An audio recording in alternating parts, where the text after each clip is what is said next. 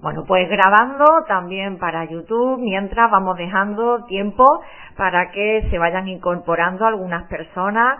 Es bueno dar unos minutitos de cortesía. Estamos en este abierto, público y gratuito, propuesto, como digo, pues por alumnos, alumnas mías, y bueno, que me complace el poder ser útil en estos momentos, el poder ayudar, el poder asesorar u orientar principalmente como psicóloga y también pues como profesora de las diferentes temáticas que yo doy, desde yoga, ahora que estamos con alimentación consciente, las clases de psicología positiva, en fin, eh, desde la escuela Estrella de Vida Sana Feliz, que cada día somos más, que me encanta celebrar que ya hay casi 700 suscriptores y que esto sigue creciendo y bueno, pues sobre todo llegando a más personas y aportando pues cosas útiles para, como me gusta a decir, pues practicar el arte de vivir saludablemente. Aun en las circunstancias en las que estamos, pues sí que es verdad que podemos hacerlo, especialmente centrándonos en lo que pensamos, luego lo que sentimos y a continuación en lo que decimos, escribimos y hacemos. ¿Bien? Bueno, tengo preguntas. ¿eh? Alegra saludaros a todos los que voy viendo por ahí. Ya sabéis que podéis dejarme, si alguien no le ha dado tiempo, a planteármelo por WhatsApp, que yo he ido anotando a lo largo de la semana las preguntas, pues podéis ir dejándome algunas escritas directamente por el chat. Y hombre, si alguien me manda algún WhatsApp, como estoy, tengo la, la, la pantalla por delante, lo puedo ver pero me cuesta un poquito más de trabajo. Si me lo deja en el chat, se lo agradezco. Bien. Y si hay algún fallo en la emisión, ya que estoy emitiendo desde el Facebook por un lado y desde el Facebook ya está, ¿verdad? Facebook parece que va a regular con saltos y demás. bueno, bueno, pues en YouTube estamos en directo, ¿vale? En YouTube estamos en directo y en la estrella Escuela de Vida y estamos emitiendo. Es que claro, tenemos eh, gigas, no es de emisión, pero claro, eh, si estamos emitiendo desde un sitio, pues todavía nos cuesta más trabajo emitir desde el otro. Bueno, tengo consultas, pero voy a respetar el anonimato. De hecho, alguna persona me ha dicho, Lu, por favor, mi nombre no lo planteé. No. Si sé de dónde es, que algunas personas sí sé que si son de un pueblo, o si son del norte, o si son de una provincia, pues lo puedo decir, ¿vale? Pero eh, la medida de lo posible, pues como digo, yo no digo el nombre de la persona, que no, eh, siempre como suelo decir, las personas tenemos más cosas en común que diferencias, por lo tanto estoy segura de que esa pregunta va a ser útil no solo para esa persona en concreto, sino también para las demás. Por eso es la idea del abierto de preguntas, para que por un lado, pues puedas consultar para que, bueno, a lo mejor tienes alguna duda o alguna circunstancia que estás viviendo ahora mismo y, bueno, pues no es tampoco como para ir a un psicólogo o una consulta o, eh, digamos, o no se puede en algunas circunstancias, pero si es algo que, bueno, pues que te gustaría pues plantear o resolver. Bien, y yo, en la medida de lo posible, de mis circunstancias, pues lo haré. A ver, yo pregunto, eh, en relación al mindfulness, la diferencia la tengo apuntada entre aceptación y resignación, la tengo apuntada. Bueno, pues a ver, voy empezando, ¿vale? Venga, Almudena ya ha planteado esa pregunta, yo la tenía anotada porque me lo había comentado durante esta semana. Es que nosotros estamos en las clases de psicología positiva ahora mismo trabajando la resiliencia. digamos, una cualidad que todo ser humano tiene y que probablemente se desarrolla ante la adversidad más que en cualquier otro momento, pero que se puede practicar, trabajar y mejorar siempre, en cada circunstancia. Y bueno, pues uno de los componentes de una persona resiliente, pues es eh, su grado de aceptación de lo que es. Bien. Entonces, claro, nos cuesta mucho trabajo diferenciar y había otra compañera que me decía, eh, que yo confundo, no tengo claro mm, cuál es la diferencia entre aceptar y resignarme o aguantarme. Y bueno, es comprensible, ¿vale? Es comprensible. Vamos a ver. Y centrándonos en esto que desde luego da para, pues para mogollón. De hecho, nosotros hemos dedicado una clase entera a trabajar el tema de la aceptación y, y es como, bueno, pues una aproximación. Vamos a ver, cuando tienes una situación que ya es, y es un hecho, ¿vale? Pues eh, aceptarla es, mm, imaginemos, ¿no? Pues ahora mismo eh, estamos en estado de alarma y no puedo salir a la calle salvo por una circunstancia muy justificada. Bien, el que estemos en un estado de alarma y que no podamos salir a la calle es el hecho en sí. Afectar que ahora mismo no puede salir salvo por una justificación es decir, ahora esto no lo puedo hacer. Bien, ahora yo puedo vivir que esto ahora no lo puedo hacer bien. ¿Y qué puedo hacer en lugar de eso? ¿Y qué otras cosas sí que puedo hacer ahora mientras que estoy en casa? O mientras que ahora mismo pues no puedo salir. Entonces, eso es aceptar, tan sencillo como ahora esto yo no lo puedo hacer. Bien, no se está. Ahora no puedo salir. Bien, ahora, ¿qué es resignarse? ¿O qué es, digamos, aguantarse? Mm, pues con lo que a mí me gustaría salir, pues porque hay que ver, pues porque yo esto es que no tiene sentido, yo que esto lo veo una tontería, porque en otros países salen, porque por aquí no podemos salir, porque es que mira que no sé qué, eso desde luego es protestar y eso desde luego es estar ahí forcejeando con la realidad que tienes o el hecho que tienes ante ti, ¿bien? Eh, la resignación es algo como ya una apatía total, donde ya me entrego, pero no es una entrega profunda, es un eh, soy víctima de las circunstancias, yo no puedo hacer nada y entonces no puedo salir, no puedo hacer mi vida, no puedo hacer las cosas que yo estaba acostumbrada, no puedo ir a trabajar, no puedo salir a comprar, no puedo, no puedo, no puedo, no puedo, entonces no puedo hacer nada, me rindo pero no es una rendición maravillosa como habla Escartol o como se trata, trabaja en el mindfulness. Es más bien una apatía total. Es una, eh, como el locus de control externo. Nada depende de mí, yo no puedo hacer nada y no me queda más remedio que resignarme. Bien, esto es lo que me ha tocado. Y no puedo hacer nada. Vemos un poco la diferente sensación la persona que acepta no gasta energía con lo que ya es. Trata de invertir toda su energía del presente en hacer algo que sí que depende. Entonces tiene una sensación de que sí que tiene locus de control interno, sí que hay cosas que puede hacer, aunque no todo lo que a lo mejor le gustaría. Pero eso no le quita la, digamos, las posibilidades que sí tiene a su alcance.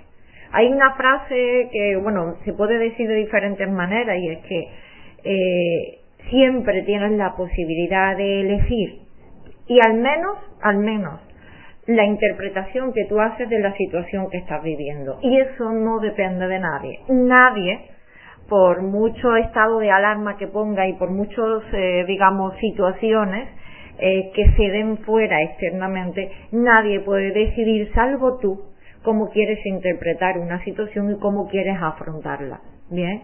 Entonces, aceptar es, oye, lo incondicional, lo impepinable, lo que está ajeno, digamos, a tu control. No puedes eh, cambiar la situación de ahora poder salir libremente como te gustaría, pero sí puedes hacer otras cosas. Y el que acepta, pues se dedica a eso, a invertir toda su energía en lo que sí puede hacer y no luchar contra lo que ya es, al menos ahora mismo. ¿Bien? Bueno, he respondido a eso, me podéis seguir planteando por chat y si no yo sigo tirando de mi libreta, ¿bien? Bueno, una compañera me decía, oye, ¿cómo podemos cambiar, cambiar los hábitos?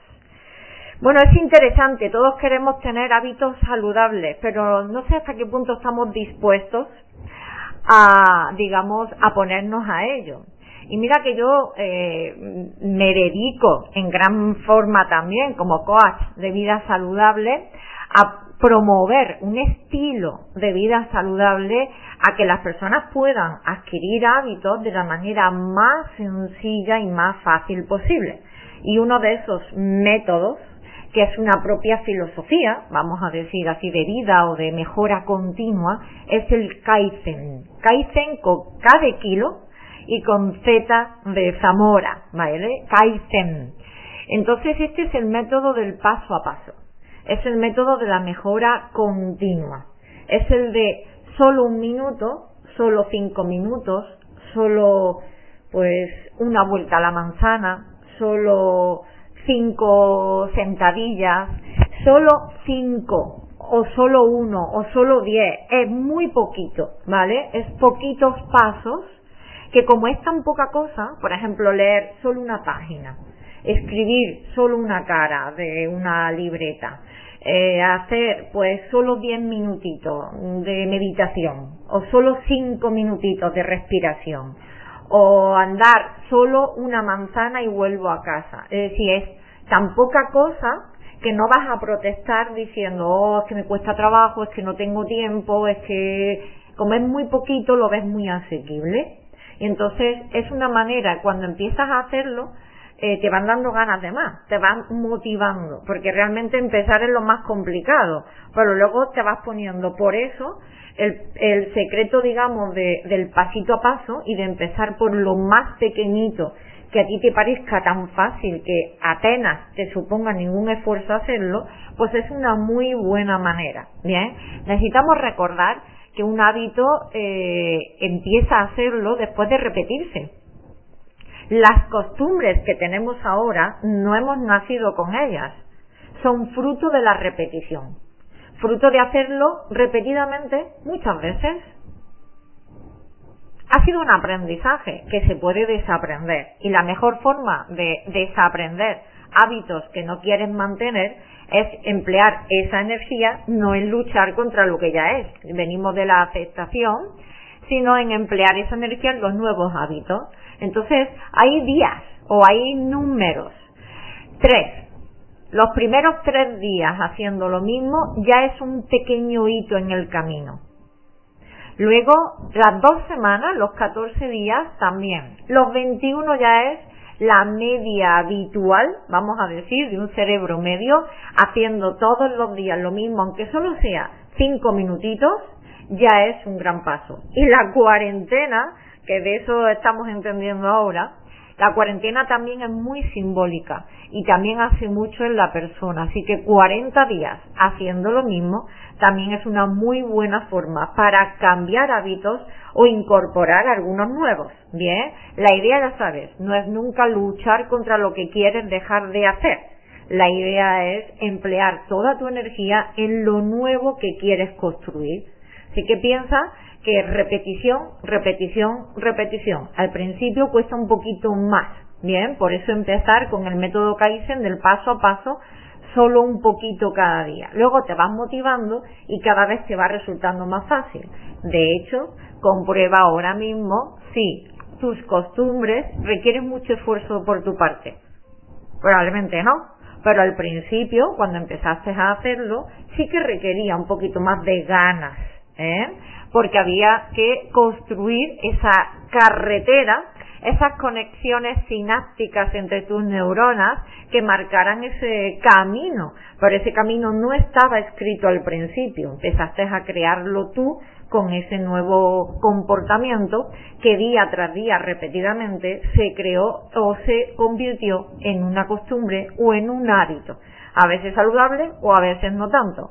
Pero lo importante aquí es comprender que eso es una costumbre, es un aprendizaje. Y todo lo que has aprendido también lo puedes desaprender. ¿Bien? Bueno, ¿alguna pregunta más por el chat? Si no, yo sigo quitando y tachando. Cambio un poquito de tercio. Estábamos hablando, hemos dicho dos de psicología, voy a cambiar un poquito, ¿vale? Eh, este mes estamos dando también el curso mío de alimentación funcional consciente. Así que hay muchas preguntas respecto a la alimentación que bueno que me encanta también abordar aquí. Ya sabéis que por un lado como psicóloga, por otro lado como profesora de yoga y en lo en, eh, digamos en las temáticas que yo trabajo, pues os puedo os puedo responder. Bien. Bueno, estábamos, eh, a ver Elena, ahora lo miro. Estábamos con la alimentación consciente y también con la funcional. Para mí la palabra funcional, a ver que como mm, lo pare, se me van las preguntas. En parte lo estás diciendo en este momento y que he dicho en anteriores charlas, conseguí dejar de fumar. Ay, es verdad, Elena. Vale, ya te tengo entonces ficha, Elena. Vale, pues sí, Elena efectivamente en una de las charlas que yo di en Torre del Campo para el tema de adelgazar ella lo utilizó pues para dejar de fumar. Entonces se centró en, en su mayor motivación para dejar de fumar, empezó a pensar, ¿cuál es mi mayor motivación para dejar de fumar? Pues vamos a poner el ejemplo, oler bien, porque he perdido el olfato. No recuerdo cuál era el de Elena, si lo quiere que lo ponga. Pues ella, me encanta oler bien, quiero oler mejor, quiero mm, recuperar mi sentido del olfato, me encanta poder oler las cosas, la comida, las flores, reconocer, eh, digamos, el olor de mis familiares entonces, enfocándose en su mayor motivación para dejar de fumar, sin luchar contra ese comportamiento ni ese hábito, pues lo consiguió. Y me acuerdo que es verdad que uno de, como digo, de las personas que asistió a una charla y mira todo el provecho que le sacó a esa conferencia que yo di en Torre del Campo, una de tantas, ¿eh? Bueno, pues ya tienes a ti aquí también, gracias Elena por compartir, pues otra idea si quieres, eh, digamos, dejar de hacer algo, si quieres acabar con un, pues, eh, un, hábito que no te gusta y que no quieres seguir manteniéndolo, la idea no es luchar contra él. La idea es pensar cuál sería, cuál es mi mayor motivación. O sea, si yo dejara de fumar, si yo dejara de correr, de comer tanto, o si yo dejara de jugar, o si yo dejara de pasar tanto tiempo con el móvil, o si yo dejara de quejarme tanto, ¿cuál sería mi mayor mi motivación? ¿Qué es lo que más ganaría? ¿En qué más me beneficiaría si yo este comportamiento ya no lo tuviera?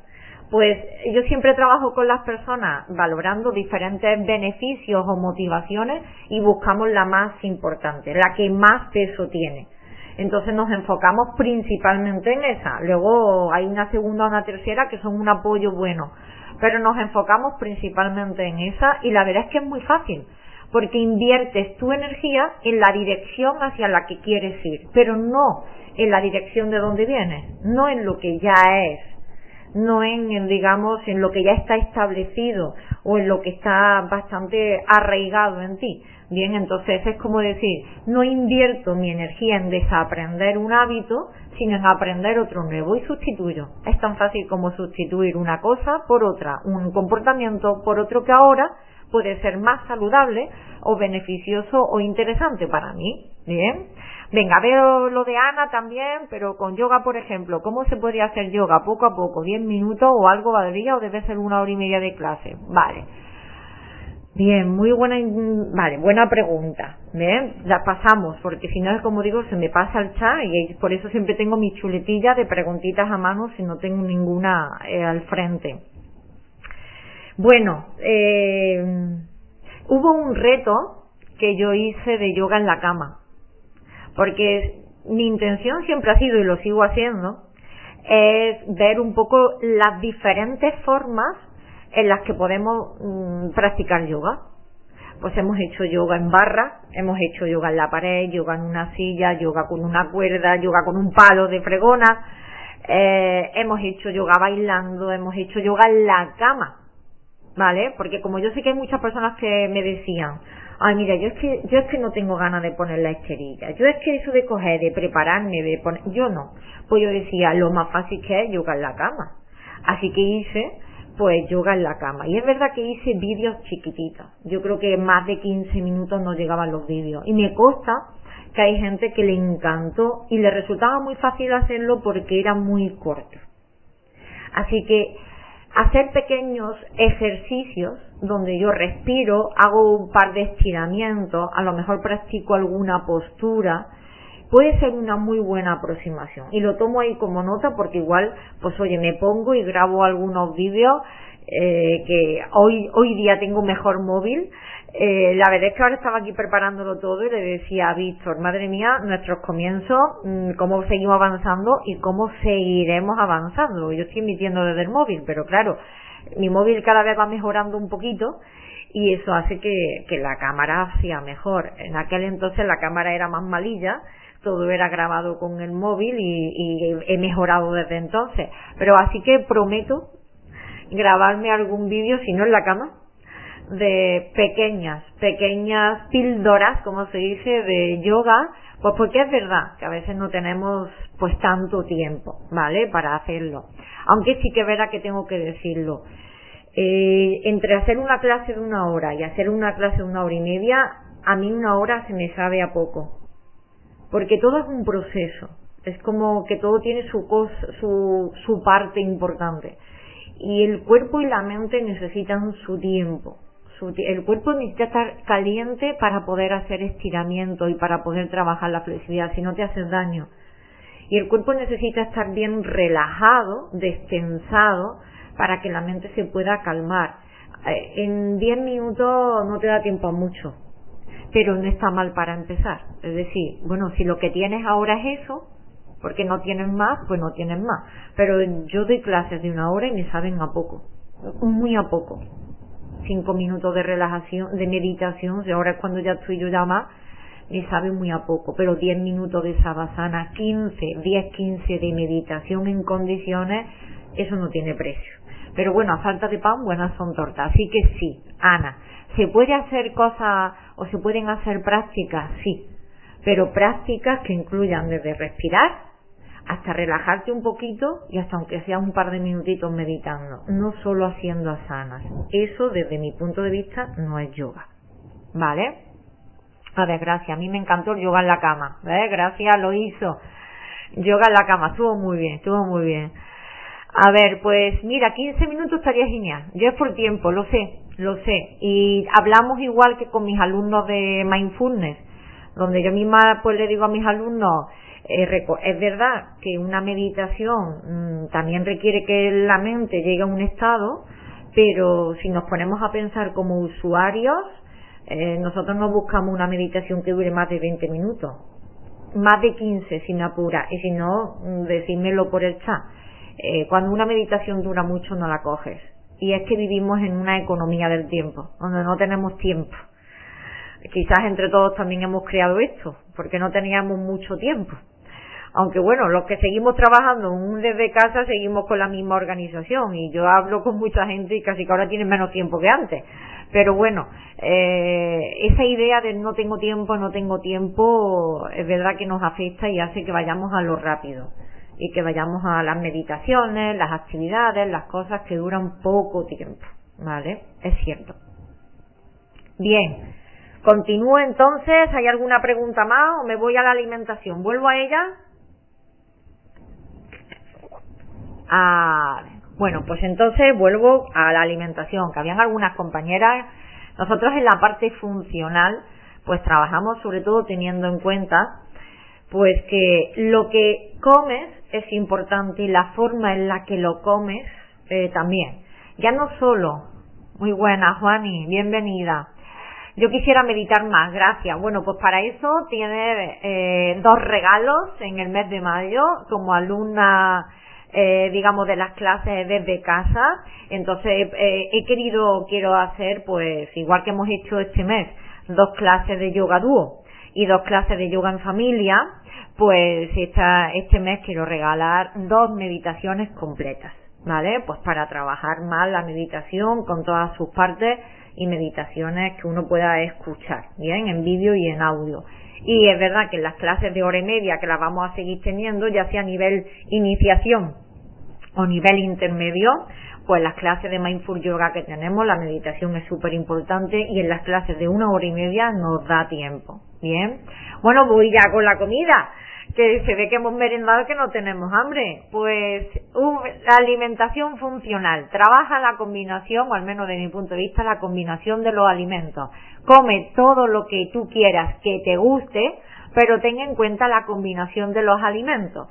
Bueno, es conocida también como la dieta disociada. Yo, eh, a las personas que habéis hecho las clases conmigo ahora en abril, también a quienes habéis hecho este curso conmigo antes, siempre os he pasado mi tabla de recomendación y bueno, hay mm, curiosas anécdotas, como por ejemplo que el tomate no es una hortaliza, eh, sino que es una fruta ácida, lo que pasa es que es muy buena y entonces, bueno, pues se puede pasar un poquito la mano con ella, eh, más que con la naranja o, la, o el pomelo, entonces puedes comer tomates, sobre todo cuando comes proteínas. Bien, en una ensalada fresca la puedes comer porque ayuda mucho.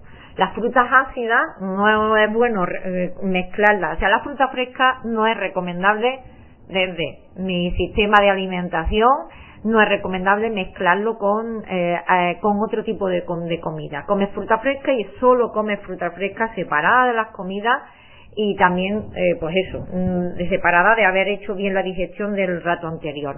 Pero la, en este caso el tomate, eh, pues en ensalada, cuando comes proteínas, está bien. O, o, es mejor dicho, es mejor los beneficios que la, el propio, digamos, contraindicación que pueda tener hacer una fruta. Luego, el plátano no es una fruta, aunque lo tenemos asociado como tal, perdonad. El plátano es una feculosa, como la patata. Entonces, el plátano, pues, es un hidrato de carbono interesante que tarda en digerirse más que cualquier fruta fresca y no combina con otras muchas cosas como por ejemplo los, los pues las galletas, que hay mucha gente, más yo sé que hay recetas de avena con plátano que pueden estar muy ricas, pero no son muy recomendables desde ese punto de vista, ¿vale? Porque es una feculosa. Entonces las feculosas son un poquito puñeteras, como la zanahoria fresca, que es una hortaliza, pero que al cocerse se vuelve una feculosa. Entonces mejor que el plátano te lo comas solo. Mejor y que no lo mezcles con otras cosas y no pienses que es una fruta porque no lo es. Es una buena fuente de hidrato de carbono, muy rica, pero no lo mezcles con otros alimentos, que puede ser más puñeterilla, ¿vale?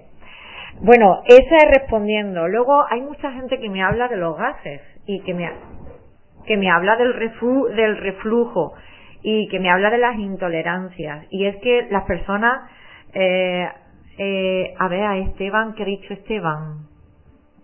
No lo he visto. Ah, Luz, tengo un problema de ruptura sentimental. Me cuesta mucho pasar páginas, hace solo unos días.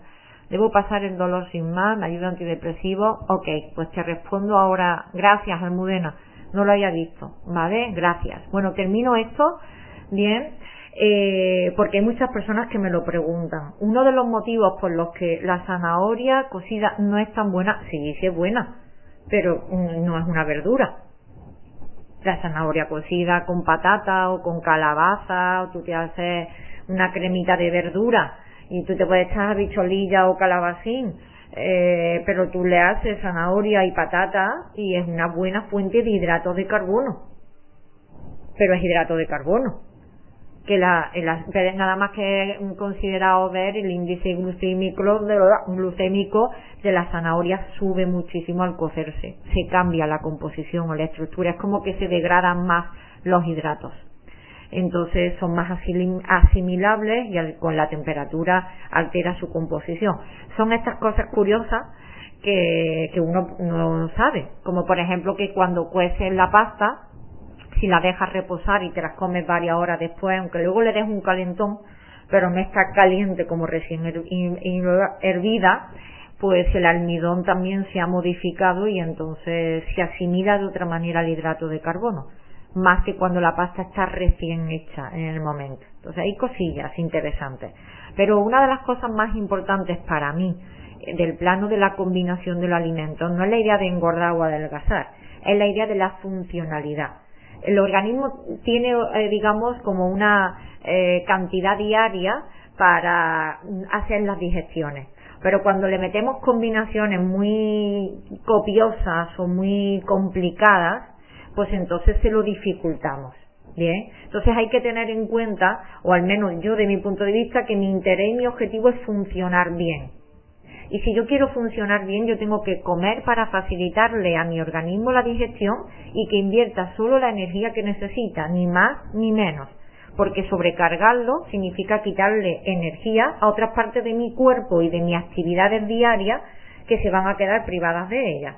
Y eso va pasando factura, como por ejemplo que envejeces o que no rejuveneces o tu cuerpo no se renueva como podría o que durante horas no eres persona, no funciona, no te furula el cerebro, eh, no, no, no puedes hacer cosas que querías hacer porque la digestión pues la estás haciendo y te tiene o la barriga hinchada o te tiene fuera de energía o te tiene eh, adormilada o, muy cansada. Entonces es eh, tener, como yo digo, en cuenta todo eso. Entonces es verdad que hay muchas personas que tienen gases y yo lo que digo es mm, busca una comida zen, busca lo que te gusta, o sea, come de lo que te gusta, pero no me hagas muchas combinaciones. ¿Qué quieres? ¿A ti qué te gusta? ¿La pasta? Pues te haces un plato de pasta. ¿Te gusta verdura? Échale verdura. ¿No te gusta? Pues no le eches verdura. Si le comes algo de ensalada o alguna verdura cocida, mm, al, vale, pero no me eches muchísimas cosas, no me eches carne y no te eches un montón de cosas alrededor. Entonces, claro, yo siempre como verdura fresca y cocida, a mediodía y por la noche. Pero entiendo que no todo el mundo le pueda gustar. Sin embargo, es verdad que comerte un buen plato de pasta con carne y ahora con mogollón de queso y ya está, pues es una comida mucho más copiosa que si has comido pasta y te has comido un poquito de ensalada, o te has comido un tomate que te guste, o te has comido un poco de pepino, o unos cherries que están dulces y muy ricos, eh, es mucho más asequible, el organismo lo va a digerir muchísimo más, y luego por la noche pues te come un par de filetes también a la plancha o como tú quieras, pero es verdad que esa diferencia. Entonces, las personas que tienen gases, lo que sí que verá que necesitan o, reflujo es cuidar la comida cruda. La comida cruda es muy buena, pero cuesta mucho más trabajo digerirla. Bien, entonces en este sentido, eh, por ejemplo, por las noches no es muy recomendable la comida cruda. Eh, a mediodía es el mejor momento eh, y no pasarse mucho en comidas crudas o en comidas que ya de por sí den gases. Había una alumna que me decía, eh, me he preparado un revuelto de coliflor y de, y de brócoli. Está muy bien, pero las dos verduras dan gases. Comete una o la otra, no me junten las dos. Pues junta el brócoli con el champiñón. O la coliflor con calabacín.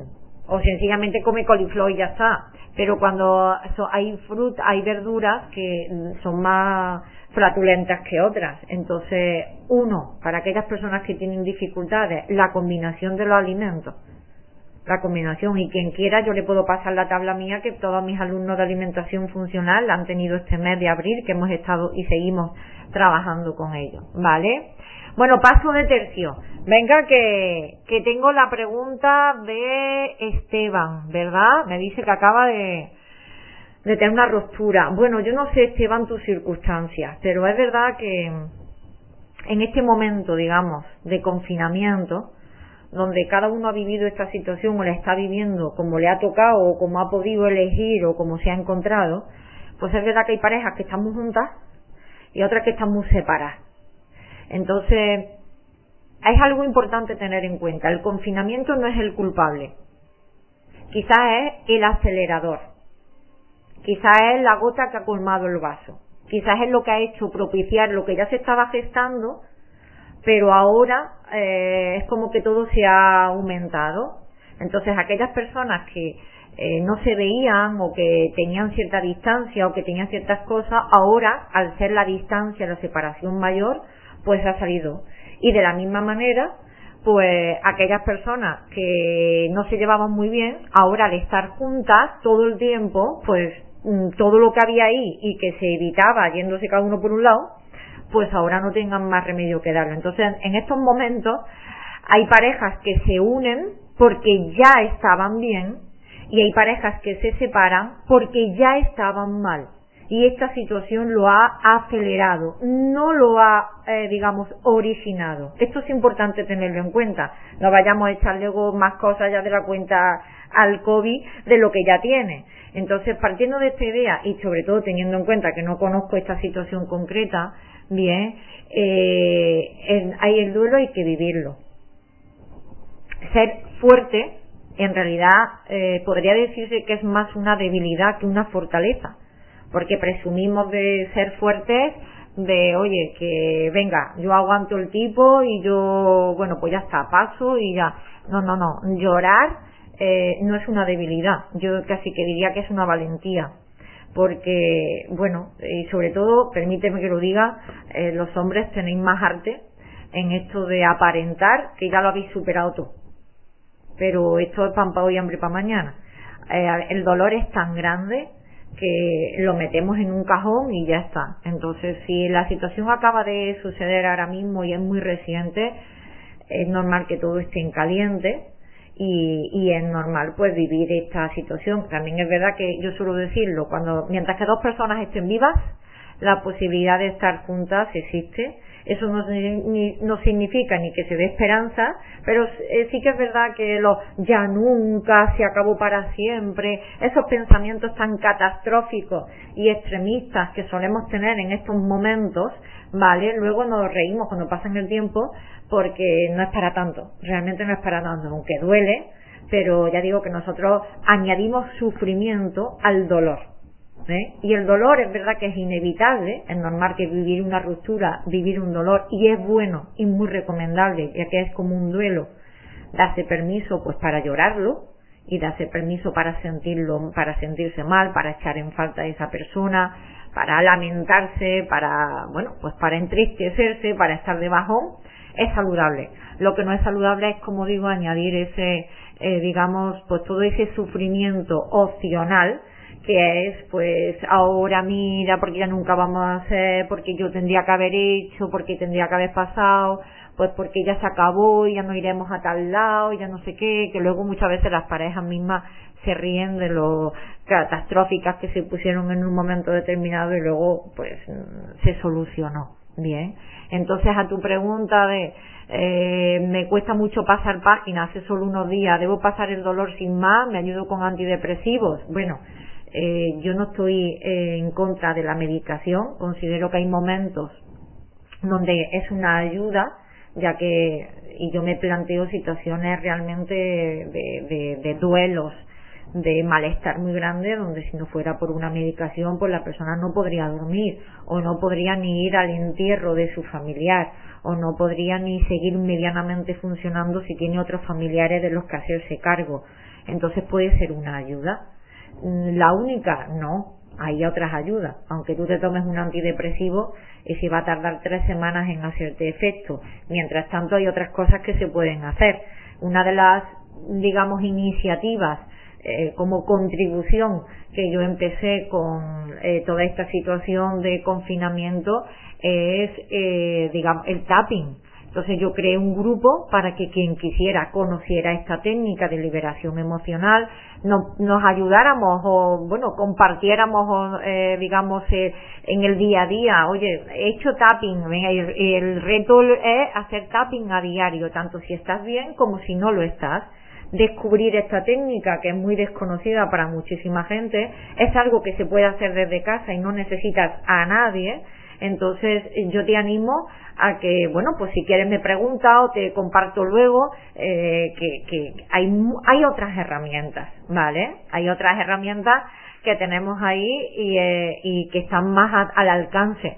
Eh, a mí el tapping me encanta y es una técnica de liberación emocional donde te puede dar la oportunidad de, de no huir del dolor, de mirarlo. Insisto en que eh, llorar no es una debilidad, eh, yo diría que es, es una gran valentía y que ser fuerte puede ser realmente nuestra, nuestro gran inconveniente para de verdad superar las cosas. ¿eh? Creemos que le hemos superado, pero nada más lejos de la realidad. Bien. No sé si me dejo alguna pregunta de las que hay hasta ahora en el grupo o en el chat. Antonia, Hace mucho tiempo que entre desayuno a 7 de la mañana y almuerzo a las 4 de la tarde que es mejor comer cuando tengas hambre sobre las 12. Si como fruta no me da hambre y no aguanto hasta las 4. No me da más hambre y no aguanto hasta las 4. Bueno, eh, es verdad eh, que lo ideal es que una persona, ahora cambiamos a otra pregunta, ¿vale? Sobre alimentación de nuevo. Lo ideal es que una persona coma cuando le apetezca, cuando verdaderamente tiene hambre. Pero claro, no siempre es posible hacer esto. No siempre podemos comer cuando queremos. Entonces, a veces, si tenemos un horario de trabajo y es el que tenemos, pues necesitamos organizarnos. Y el cuerpo termina acostumbrándose a ello. Bien. Entonces, bueno, yo en este sentido me conozco. Lo cual también es verdad que depende del día, porque tampoco es otra caballo y rey. Pero yo sé que si meriendo porque me dé por merendar algo, pues mi cena va a ser más ligera, mucho más ligera. No quiere decir que no voy a comer nada, pero voy a comer una ensalada, un yogur, un poco más. No voy a comer, no me voy a sentar a comer con hambre. Eh, si yo desayuno temprano por la mañana y a mí a las once y media de la mañana con el café me da por comerme uh, una tostada o me da por comerme unas galletas, yo a las dos no tengo hambre. No, entonces prefiero no comérmelo y prefiero comerme una fruta. Ahora, evidentemente, si yo sé, como me ha pasado, que yo he terminado de dar mi clase de yoga a las 11 de la mañana, me he tomado un café y me voy a ir a un instituto a dar dos o tres clases seguidas porque entro a las 12 y salgo a las 3 de trabajar y voy a llegar a mi casa, me voy a sentar a comer a las 3 y media largas, entonces sí me tomo un café con galletas porque las voy a gastar y porque me voy a comer, me voy a sentar a las comer a las tres y media o cuatro de la tarde. Entonces sé que ahí sí que voy a tener hambre y que voy a tener, voy a necesitar energía y, estoy trabajando tres horas seguidas y yo no me puedo poner a comer. Entonces todo depende de cada persona de su, de su estilo. Uno se conoce a sí mismo. Y aprovecho esta pregunta de Antonia para quitarme otra de la que tengo aquí. Ya he hablado del plátano, de los gases y la siguiente pregunta que tenía es el ayuno. Bueno, el ayuno intermitente, eh, la verdad es que es una buena opción eh, para muchas personas. De hecho, cuando alguien se pone mala o tiene empacho o se ha puesto vomitando, te dicen 24 horas sin comer, solo beber, porque el cuerpo se recupera. Entonces, 24 horas, la verdad es que a no ser que te hayas puesto muy malo o muy mala y no tengas ganas, te va a costar trabajo, pero un ayuno de 12 horas es más fácil. Si tú haces una cena tempranito y hasta el día siguiente te levantas y a lo mejor te tomas un café o te tomas una infusión o te tomas como sé que hay gente que pues su leche, su agua templadita con un poquito de limón y esperas a, por ejemplo a desayunar más a media mañana eh, pues has hecho 12 horas de ayuno. Y eso no está mal porque realmente la más dificultad no es por el cuerpo es por la mente. El ayuno es más psicológico que físico porque decimos, tras que ya me tengo que comer, es que como voy a estar tanto tiempo sin comer, es que me va a dar algo, es que el ayuno es intermitente es muy recomendable eh, para cada persona. Yo tengo que decir que mi pareja Víctor, pues los ayunos los practica de vez en cuando. Entonces él se levanta y él no, no come. Y a lo mejor se toma su infusión y él no come a, a veces hasta el mediodía y hace ayuno de 12, 14 o 16 horas a mí no me pide el cuerpo los ayunos, la verdad. No lo, yo no siento que, bueno, hago mis ayunos. Desde que como a mediodía hasta por la noche, yo no como absolutamente nada. Un café y ya está. Pero yo comer, comer, y el café no lleva nada, porque no lleva ni azúcar ni lleva nada. Entonces eso entra muy, muy directamente. Son una especie de ayunos porque son seis horas, por lo menos, seis o siete horas sin comer eh, los ayunos para según quién persona o qué persona, por sus circunstancias, hay que tener también en cuenta eh, su azúcar, cómo anda, ¿vale? Que no sea una persona que se le baja eh, fácilmente. Eh, entonces uno lo puede valorar, uno se escucha a sí mismo y se ve cómo funciona. Es una manera de purgarse, es una forma de limpiarse, es una forma de darle descanso al estómago, descanso a todo el aparato digestivo y es una forma también de ir en busca de nuestras reservas. Porque si tú no le das, pues el cuerpo busca. Si no el cuerpo se acostumbra a guardar y tira de lo que tú le entras. De lo que tú le, lo que, lo que entra directamente al comer se lo lleva. Pero lo demás lo guarda, lo guarda, lo guarda. Entonces si tú no le estás dando, empieza a buscar reservas. Por lo tanto, moviliza lo que tiene. Eso en más cantidad es la autofagia que es un método no digamos decir adelgazamiento, sino de renovación de la propia salud, donde el cuerpo digamos lo que hace es que empieza a asimilarse a sí mismo y a coger de sus propias reservas, por lo tanto quita, quita mucha porquería que hay acumulada dentro, podríamos decirlo, ¿vale? A ver, ¿hay alguna pregunta más aquí escrita? Consuelo, creo que me has contestado. Eh, no, no te he contestado. Venga, te respondo. Pasamos de tercio. Así vamos alternando temas de uno y temas de otro. Bueno, ¿por qué me cuesta trabajo expresar lo que siento? Esa era un poco su pregunta, ¿no? ¿Por qué me cuesta? Si yo siento cosas, si yo siento, ¿por qué me cuesta trabajo expresar? Quiero ser más cariñosa, quiero ser más expresiva, quiero poder decirle más a mis seres queridos lo que siento, pero me cuesta trabajo hacerlo. Bueno, eh, Peor conexión. A veces aquí se ven cositas abajo. Abajo. Bueno, ustedes me veis y me escucháis bien, ¿verdad? Que es lo importante. Bueno, ya sabéis que aunque a veces la imagen se opare, mientras que el sonido vaya bien, pues eh, está bien. Y luego cuando se la grabación se queda hecha no, no se pierde. Bueno, esta pregunta es interesante. En teoría, vamos a decir que esta situación o, estas preguntas pues es un poco pues, para lo que estamos experimentando, ¿no? Pues para lo que estamos viendo y que a veces nos apetece preguntar. Eh, o que ahora quizás pues lo estamos experimentando más, ¿no? Y entonces esta puede ser pues una situación en la que dice, bueno pues eh, que yo quisiera expresar más, ¿no? Quisiera transmitir más, pero no lo hago. Eh, aquí es un poco la idea de como si yo, eh, sí, sí, te vemos y escuchamos perfectamente, genial. Bueno, pues aquí muchas veces como si uno trata de encajar en un molde que no es el suyo. Entonces, ¿qué pasa? Pues que a lo mejor uno no consigue expresar porque quiere hacerlo de la misma forma que la hace, eh, digamos que lo hace su pareja o que lo hace otra persona o que piensa que se debe de hacer o que lo hacen los demás. Pero hay muchas maneras de expresar los sentimientos, de transmitirlo, de hacerlo. Eh, a veces uno lo expresa con acciones, con detalles.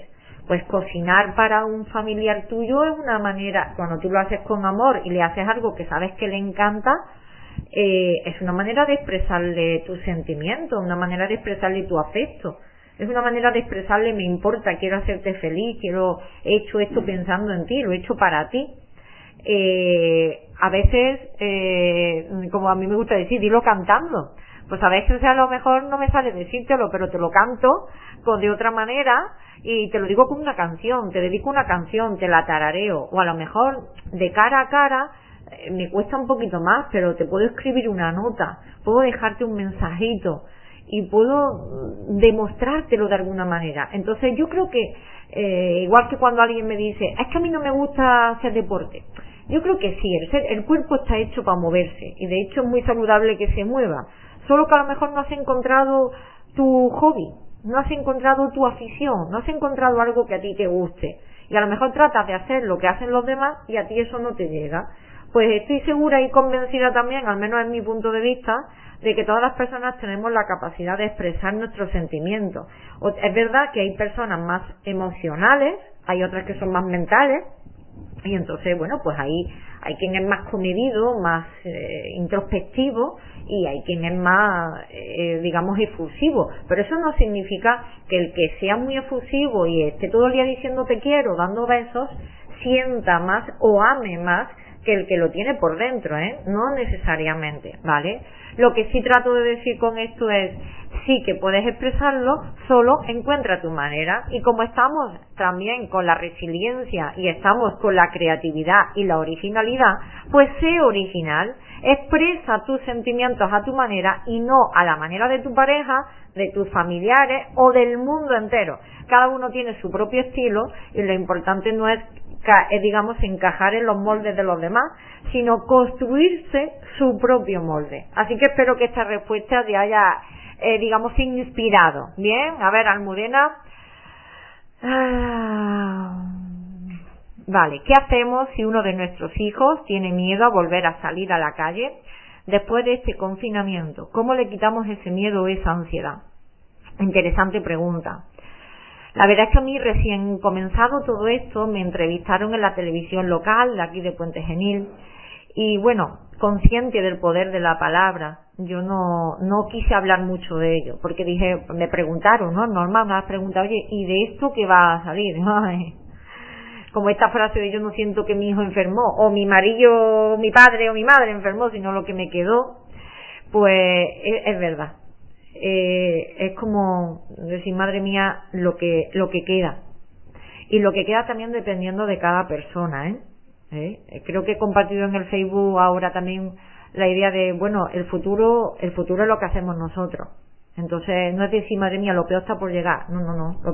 esto no llega. Depende de lo que nosotros y cada uno hagamos. Es verdad que todavía es un poquito hablar por hablar, porque no lo sabemos. Realmente es un poco incierto no sabes si las personas nos vamos a ir a la calle, si nos va a dar, pero es verdad y al igual que muchos problemas de pareja que están sucediendo, que suceden habitualmente en el verano, cuando la gente está junta de vacaciones, pues ahora se ha adelantado el verano. Pues también es verdad que desde trastornos obsesivos compulsivos, por esta excesiva limpieza, por esta idea tanto de los microbios, los virus, las bacterias, eh, comportamientos compulsivos, pues sí. Miedo, pues sí. Desde agorafobia, miedo a salir a la calle. Ahora ya llevo tanto tiempo dentro de casa que ya, ya no me apetece, ya no sé salir a la calle. Eh, fobia social, haberte rodeado de personas. Entonces, no hay ninguna tontería. Y bueno, mm, es verdad que puede pasar.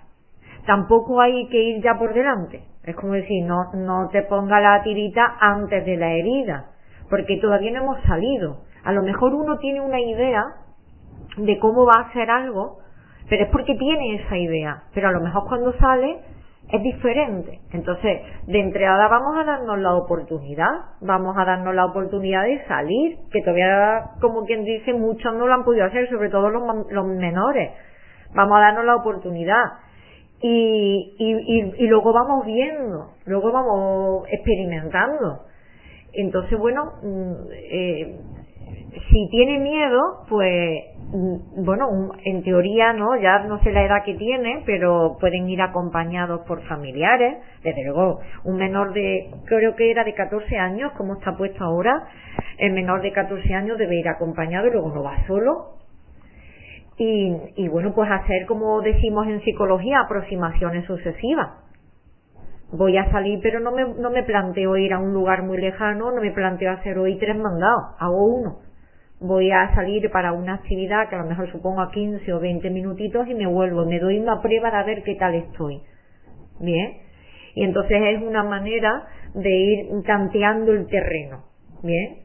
Insisto, no vamos a hacer, ah, aquí está todo, todo está bien, no pasa nada. Mm, sí pasa. O mejor dicho, puede pasar.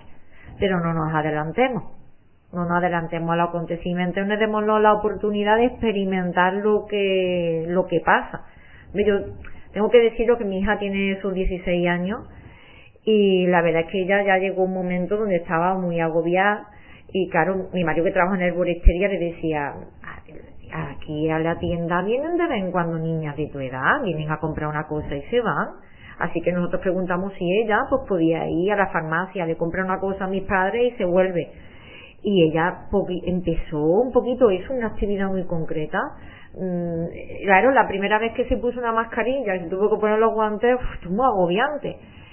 Pero la ha llevado bien, ha ido sola a la farmacia, ha vuelto, mm, ha salido en varias ocasiones, ha ido a comprarle esto, que si le compro eh, algo muy concreto, no vamos a salir mucho a la calle, pero algo muy concreto y ella le va bien entonces vamos a pensar en eso, vamos a pensar, mi hijo todavía no ha salido, interés no tiene, porque está jugando con la Play, él dice, yo voy a salir con mascarilla y encima tú me vas a acompañar, que yo vaya contigo al supermercado, pero si no voy antes, voy a ir ahora.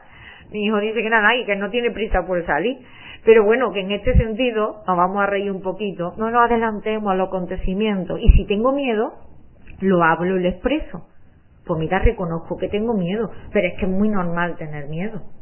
Es muy normal. De hecho, eh, saludable reconocerlo y poder hablar de ello y decir, bueno, pues si tengo miedo y estoy viendo que un problema es un problema cuando te impide tu dificultad, de, eh, digamos, tu actividad diaria. Entonces, si uno ya se da cuenta de que no puede volver a la normalidad porque esa situación y ese miedo le está perjudicando, ahí es cuando a lo mejor ya hay que intervenir. Pero mientras tanto, pues vamos a darnos la oportunidad de experimentar. Vamos a ver qué tal. Además, los menores, en fin, no es algo, una certeza absoluta, pero los menores casi que están más protegidos que los más adultos, así que ellos, digamos, pueden tener algo más de tranquilidad. Bien. A ver, es que mi hija se niega a salir. Yo sé lo que es la agorafobia y yo quiero que eso lo, no quiero que lo pase ella. Bueno, mmm, Almurena, preciosa, que sabes que te tengo muchísimo aprecio. No le proyectemos a nuestro hijo nuestras cosas. No pensemos en que no quiero que se caiga, no quiero que se caiga, que al final se cae porque esto es la profecía autocumplida. Vamos a dejarlo que todo llegará. Yo sé que hay zonas de España como Madrid que ha estado mucho peor que otras provincias del resto de, o de otras comunidades. Así que bueno, tiempo al tiempo, ¿vale? Si ahora mismo ya está bien como está, pues bueno, ya es cuestión, como digo, cuando ya vemos que la persona realmente está insociable total y ya tiene unos comportamientos que no se pueden mantener, pero bueno, eh, más, ya como digo, si quieres hablamos eso más entre nosotras, ¿vale? A ver, José, yo he tenido mucho miedo la primera semana en mi trabajo, pero ya la segunda semana estaba más relajado. Creo que es acostumbrarse a vivir con el problema y tomando las precauciones. Pues mm, eh, la verdad es que a todo se acostumbra el ser humano. Y eso es maravilloso, porque si no, como especie hubiéramos desaparecido ya. Y de hecho, como estamos trabajando mucho en la resiliencia, eh, realmente no es ni el más inteligente ni el más fuerte. Es el que es el, el más flexible y es el más hábil para adaptarse al cambio. Eh, y bueno, esto es Darwin, ¿no? El que lo decía, que la especie que más sobrevive es la que más se adapta al cambio. Entonces el, ser humano tiene la capacidad de acostumbrarse a todo. A todo llega uno a acostumbrarse. Y es verdad que te vas familiarizando hasta con lo que crees más difícil de familiarizarse. Yo me voy a permitir eh, digamos, eh, digamos, compartir mi, mi propia interpretación o lo que yo me, me he auto-mentalizado. Eh, yo no tengo la certeza de si yo lo he pasado, no lo he pasado, eh, lo he cogido, no lo he cogido. Yo no tengo la certeza, ¿vale? No me he hecho la prueba, pero yo me acuerdo que yo estaba trabajando en todos los institutos todos los días y dando clases hasta el día 13, que pasó el 13 o el 14 fue, ¿no? Y ya nos quedamos en casa y yo estuve más de un mes sin salir a la calle, ni siquiera ir a ver a mis padres que los tenía a 100 metros, por guardar precisamente esa cuarentena o esos 15 días y demás. Eh, yo he decidido desde hace tiempo, he decidido pensar que yo le he pasado. A lo mejor ni me he enterado, pero que yo le he pasado. Porque yo recuerdo a mi hijo resfriado, yo recuerdo yo también a un poco de resfriar. Esa etapa, muchísimas personas la hemos podido pasar en diciembre, en enero y en febrero. Y no, y no nos hemos dado cuenta. Entonces yo he decidido pensar por mi propio bienestar mental que yo ya lo he pasado. Por lo tanto, yo estoy inmunizada. Y además, como yo ya me he tirado mi mes entero encerrada en casa, yo no se lo puedo contagiar a otras personas. He decidido pensar eso. Por supuesto que tomo las medidas. Salgo a la calle con mi guante, con mi mascarilla, aunque sea a ver a mis padres. Ya, ya empecé a ir a ver a mis padres después ya de ese mes religioso metido en casa. Y a mí eso me da mucha tranquilidad a mí me da muchísima tranquilidad el pensar que realmente a fin de cuentas nos vamos a inmunizar todos, porque es que nos vamos a inmunizar, pues por mi propio bien y por mi propio mm, sistema inmunológico, mejor vivir pensando que yo ya lo he pasado, a vivir pensando y si lo pillo, y si me contagio, y si contagio a los demás, es mucho peor. Entonces, claro, mis circunstancias de trabajo y de vida son muy distintas a las que me consta y tengo en conocimiento de otras personas que están todos los días en hospitales, en la calle, en supermercados trabajando, ¿vale? Lo comprendo. Y no todas las circunstancias pues, son iguales ni se puede tomar la misma idea. Pero que una persona eh, que va a estar en uno de esos sitios trabajando también puede decirse, mira, si yo no le he pillado ya, ya no lo voy a pillar. Yo estoy inmunizada y si tú te empiezas a autosugestionar sintiéndote segura, a salvo y demás, no es que tengas garantías, porque garantías no tienes, pero como no le das vida a ese temor o esa preocupación, pues la verdad es que, bueno, digamos que por lo menos tu sistema inmunológico no se debilita, que realmente es aquí la madre borrego, ¿no? Mi niña tampoco quiere salir, tiene 19 años. Ella dice que se está muy bien en casa y sin arreglarse, que ya saldrá cuando tenga ganas. Bueno, realmente todavía todavía no se puede salir y agradable no resulta. Eh, todavía tienes que salir con una situación muy justificada. Entonces, bueno, tampoco hay que presionar. Mm, no se acaba el mundo porque uno no salga. Si está bien en casa y no le pasa nada, no se acaba el mundo. Entonces, mm, todavía, todavía existe eh, el estado de alarma está. está. Otra cosa es que ya se hubiera dado y que la gente no le costara trabajo, pero bueno, esto es como todo. Oye, que no tenemos ahora que irnos todos a la calle. Mejor que lo hagamos por tandas y vayamos liberando poco a poco. Bien, así que eh, a todo se acostumbra el ser humano y hay quien puede haberse acostumbrado muy bien a estar en casa. Y eso sí que es verdad, que hay cosillas que no es bueno hacer. Levantarse a las tantas, desayunar a las tantas, pasarse el día en pijama. Es un día o dos, pero una costumbre no es muy saludable, la verdad, no lo es mucho. Bien. Bueno, sigo tirando, tirando de preguntas. Voy a pasar a otra que, bueno, es, hay otra persona que me ha preguntado por la hipnosis para la banda gástrica. No sé si alguien sabe lo que es, pero la banda gástrica es como si te hicieran una reducción del estómago, pero es por hipnosis. Y la verdad es que yo lo recomiendo mucho más a, hacer ese tratamiento físico como tal. Entonces, es verdad que cuando te hacen una hipnosis, si te la hacen a ti y solo a ti, mm, con palabras para ti, con eh, una forma para ti, tiene mucho más encanto. Y a mí eh, la hipnosis, las meditaciones mm, creadas, eh, digamos, pues para una finalidad, los audios subliminales, me encantan. Entonces, desde luego, si yo me planteara a la banda gástrica, probaría antes la hipnosis, eh, la, eh, digamos, la, la, la, banda gástrica por hipnosis. Mm, me autosugestionaría con un audio me dedicaría un mínimo un mes hasta dos y si no veo ningún cambio, entonces a lo mejor me plantearía otras opciones, pero desde luego que mm, mm, mucho más que meterme en un quirófano para esa eh, situación, sí, yo tengo experiencia en el tema de la hipnosis, mi programa que yo trabajo para adelgazar, el programa de alimentación, siempre meto meditaciones eh, de sentirse segura, de sentirse a salvo, de, de buscar o enfocarte solo en lo que te conviene, eh, pensar, o mejor dicho, que te atrae solo lo que es saludable, lo que es bueno para ti. Entonces, mm, yo sí, en este sentido, como psicóloga, tengo que decir que abogo muchísimo por la hipnosis, por los audios subliminales bien hechos y, y por la banda gástrica, eh, digamos, a través de, de audio o dedicada especialmente como una terapia más que más que como una intervención física. Bien. Bueno me he quitado otra. Ya me voy me voy quitando ideas. Vamos a pasar a otra que, que me han preguntado también.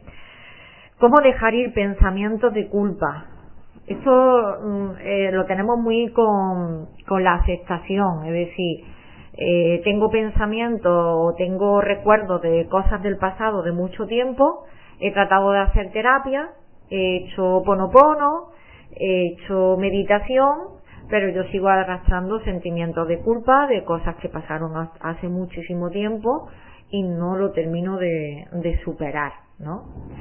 Bueno, eh, hay una famosa frase de un curso de milagros que dice que nunca estás enfadado por lo que crees estarlo.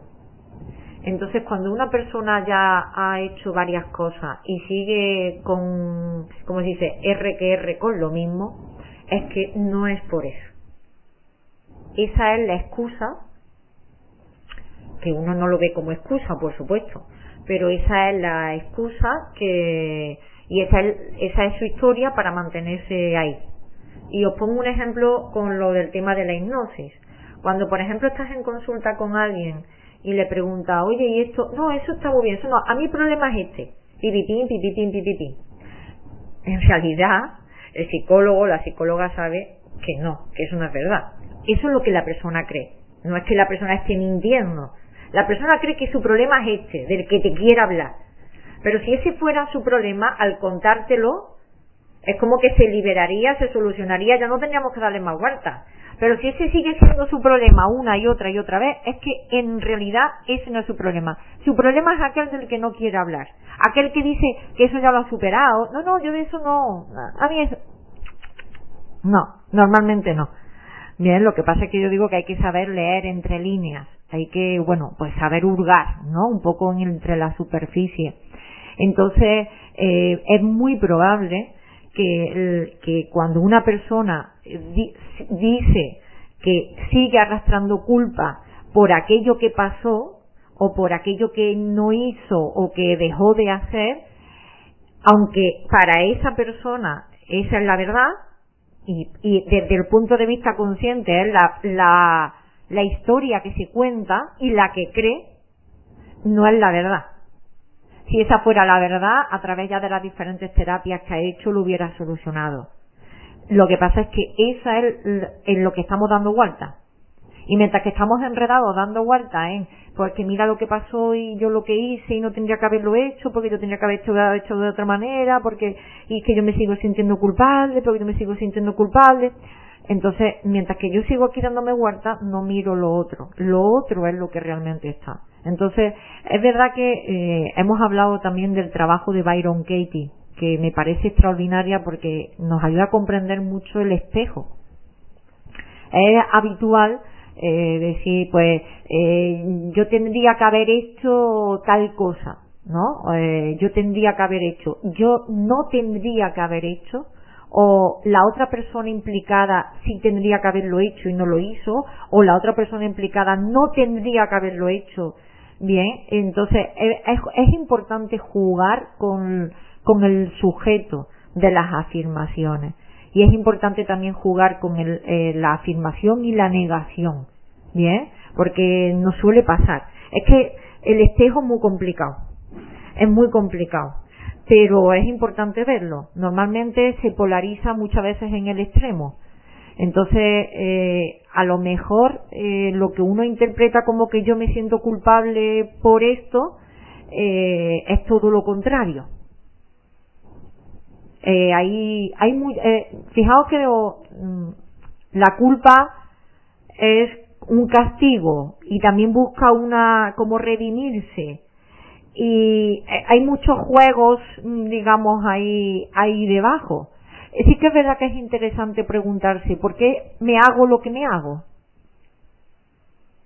¿Por qué me hago esto a mí mismo o a mí misma? ¿Por qué me sigo machacando después de años con lo mismo? Eso es interesante preguntárselo, ¿no? ¿Por qué? También, y es más útil, ¿para qué? ¿Para qué me sigo haciendo esto? Y la verdad es que siempre podemos llegar al mismo punto, todos, porque no me estoy amando. Porque si yo realmente me estuviera amando, no me haría esto a mí misma. No me estaría aquí mm, flagelando después de cinco de diez años por una situación. Evidentemente no me estoy amando. Pero algo que nos cuesta muchísimo reconocer a las personas es que utilizamos el castigo. A veces lo utilizamos contra nosotros mismos y otras veces contra el otro. O sea, somos verdugos en muchos momentos, actuamos como verdugos. A veces actuamos como verdugos nuestros, así que estamos ahí castigándonos. Es una manera de castigarse, el seguir arrastrando la culpa y el no soltar algo. Entonces eh, estoy siendo verdugo o verdugo de mí misma, pero también muchas veces somos verdugos de otros y les hacemos jugarretas, pero no directamente. Esta es la actividad, la, la acción pasivo-agresiva, ¿no? Bueno, en fin, esto es un poquito complejo, pero lo que sí que me gustaría que te quedara claro es que normalmente las personas no estamos enfadadas, ni preocupadas, ni molestas por lo que decimos estarlo, normalmente y que esa es la historia que nosotros nos contamos y que le contamos a otros. Y si esa historia, al contarla, no soluciona, y si voy a un profesional, y voy a otro, y voy a una terapia, y voy a otra, y sigo con más de lo mismo, te estás contando una milonga, te estás entreteniendo dando vueltas para no ver realmente lo que hay por ahí debajo. Entonces eso es un poco, por lo menos esclarecedor, por lo menos esclarecedor y que nadie se apure que todos lo hacemos, ¿eh? Todos eh, tenemos, digamos, todos tenemos nuestras propias historias y nuestros propios enredos en los que caemos y mientras que estamos ensarzados en ellos no miramos otras cosas más profundas, ¿vale? Pero insisto, esta es la prueba del algodón. ¿Cómo sé que realmente estoy enfadada o que estoy molesta o que estoy triste o que me siento culpable por eso que digo? Pues sí, al decirlo, al expresarlo, realmente yo me hago consciente de ello y me libero y me siento mejor, es la, es la prueba inequívoca de que efectivamente yo estaba mal por eso. Pero si yo al expresarlo, al compartirlo, al decírselo a otra persona, al ir a terapia, sigo arrastrando lo mismo, es que no es por eso. Entonces es bueno decir, bueno, quizás es que yo mm, hay algo más debajo, ¿no? Eh, eh, y en última instancia, ¿para qué me estoy haciendo esto? ¿Para qué me estoy castigando de esta manera? Bien. Voy a duchar peque. Ah, vale, gracias Ana. de esta manera ya sabéis que esto se queda grabado y que siempre lo podéis ver. Yo sigo tirando, sigo tirando, que hablando de, eh, digamos, de esta situación de tiempo atrás, otra eh, compañera me decía, cuando hago las meditaciones contigo, cuando muchas veces miramos un poquito ese niño, esa niña interior, a mí me cuesta mucho recordar mi, mi infancia, yo no tengo recuerdos de mi niñez. ¿Eso por qué es? Hombre, yo en este sentido no soy una persona que haga regresiones, al menos hasta la fecha, y no, no soy experta en ello para dar un, pues una, eh, digamos una interpretación. Pero sí que es verdad que eh, nuestro propio cerebro eh, tiene la capacidad de, si lo ve conveniente, anestesiar recuerdos o anestesiar etapas de nuestra vida o es como, está todo ahí, ¿eh? O sea, esto es como cuando se queda muy metido en sitios y no se ve. Es decir, no, no, no se ha olvidado nada, no se ha eh, eliminado, vamos a decir, nada. Lo que pasa es que sí que es verdad que puede estar metido o empañado o camuflado pues por algunas experiencias que cuando uno es muy pequeño o pequeña y a lo mejor no está preparado emocionalmente para afrontar las situaciones, las olvida. Entonces, es bastante común que una, por ejemplo, una chica, eh, también un chico, ¿eh? que hay de ambas situaciones, pues que hayan vivido una situación de algún abuso, algún tocamiento de pequeños y lo hayan olvidado, pero literalmente. Y sin embargo, cuando empiezan a tener un, pues un, poquito más ese contacto en la adolescencia o un poquito más en la primera etapa adulta con una relación más importante, cuando ellas empiezan a entrar más en la sexualidad, eh, a lo mejor empiezan a recordar o, o, tienen dificultades eh, con esa pareja o en ese momento, empiezan a aflorarle a través de sueños, a través de recuerdos o a través de incomodidad en la pareja, de cosas que y entonces uno empieza a hacerse consciente de algo que ha estado siempre ahí, pero que ha estado totalmente tapado, ha estado guardado. Entonces, ¿por qué uno no recuerda? Pues yo me he encontrado con varias personas que no recuerdan la niñez, no la recuerdan. Y eh, en la medida de lo posible, no siempre se puede, es verdad, eh, viene muy bien buscar a familiares de aquella desde entonces. Eh, ya puedan ser hermanos, tíos, primos, abuelos, padres, eh, cualquier familiar que estuviera contigo en esa época y que te cuente, que te cuente, pues, oye, cómo era yo, qué hacía yo, ver fotos, ya, ahora tenemos vídeos, pero de, de nuestra niñez no tenemos tantas películas y tantas grabaciones, pero bueno, ver fotos, hablar con, pues eso, con familiares, porque siempre tenemos primos eh, o, casi siempre, ¿no? Tenemos primos que a lo mejor son de la misma edad con los que hemos jugado, con los que hemos hecho cosas. A lo mejor ir a lugares donde hemos pasado la niñez nos ayuda también a recordar, ¿no? Y bueno, también es verdad que es como decir, mm, vamos a ver, si yo me siento bien, si yo me siento bien, ¿por qué me voy a empeñar? Si a lo mejor yo ahora mismo no lo recuerdo, lo puedo aceptar como perfecto y beneficioso para mí. Si confío en que es como que hay mm, como un propio seguro, ¿no? Que me cuida y me protege. Pues si yo ahora mismo no tengo acceso a ese tipo de recuerdos, tampoco tengo por qué forzarlo, no necesariamente.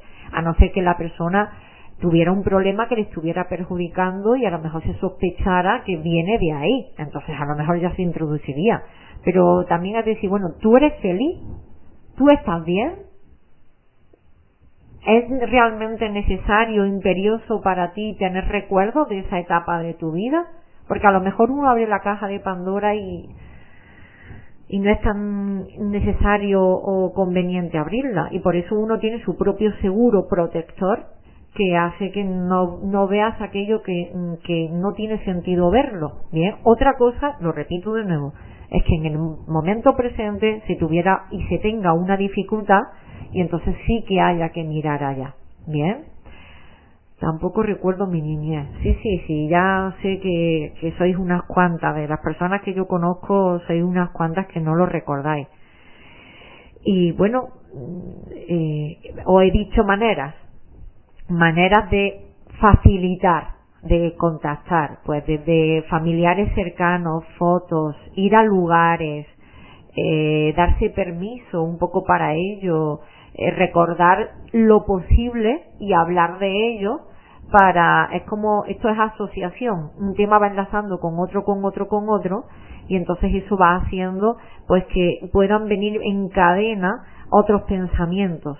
Pero sí que es verdad que cuanto uno más quiere algo, menos lo consigue. Es decir, y este es el ejemplo que todos comprendemos y lo, lo pillamos al vuelo. Cuando tienes una palabra ahí en la punta de la lengua, cuanto más te empeñas en que te venga, menos te viene. Tiene que ser algo natural. Entonces este es el efecto un poco invertido. Es decir, cuanto yo más quiero recordar e ir en busca de cosas de mi niñez, menos lo consigo. Tengo que estar relajada y tengo que permitir que aflore a mí los recuerdos que yo, eh, digamos, esté preparada o preparado para recordar o que realmente sean útiles para mí en este momento. Es como decir, bueno, para quien yo soy hoy, ¿qué información me es útil? Para quien yo quiero ser mañana, ¿qué información me es útil? Y teniendo eso, pues puede ser una buena idea, ¿no? El mirarlo así. Sigo quitándome preguntas. Hablando de recuerdos, las pesadillas. Yo también tengo esa pregunta.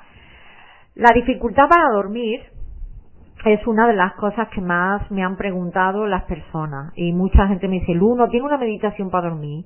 Y, y, hay, y la verdad es que mm, eh, pese a que yo tengo una, un ritmo bastante habitual, lo único que hago es que no tengo el desplazamiento de ir al centro y de volver a casa, pero mi ritmo diario, ya sabéis muchas que estáis conmigo en clases, es el mismo de siempre. Yo doy las clases todos los días, entonces me canso y me sigo moviendo en el día a día. Sin embargo, reconozco que en las últimas semanas es como que tengo que trabajar más para dormirme. Es verdad que el tapping es, para mí es extraordinario. O sea, una ronda de tapping por la noche ya en silencio, con todo apagado o, todo así más tranquilo, una ronda de tapping, leer, a mí me, me ayuda mucho a, a, a dormir mucho más tranquila, ¿vale?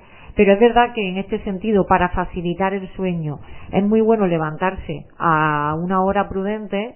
Eh, si ya de por sí a uno le cuesta dormir, no dormir siesta, no dar cabezadas, porque si no luego por la noche te dan las tantas, mantener cierto ritmo y rutina y no, levantarse a las tantas del mediodía, ni hoy me levanto y me acuesto una hora, salvo que sea un motivo, unos horarios de trabajo que lo justifiquen, ¿vale?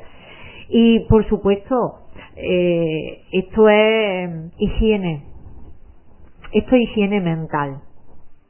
Y esa es una de las cosas que quizás más pueden hacer que uno termine no solo con dificultad para dormir, sino con pesadillas.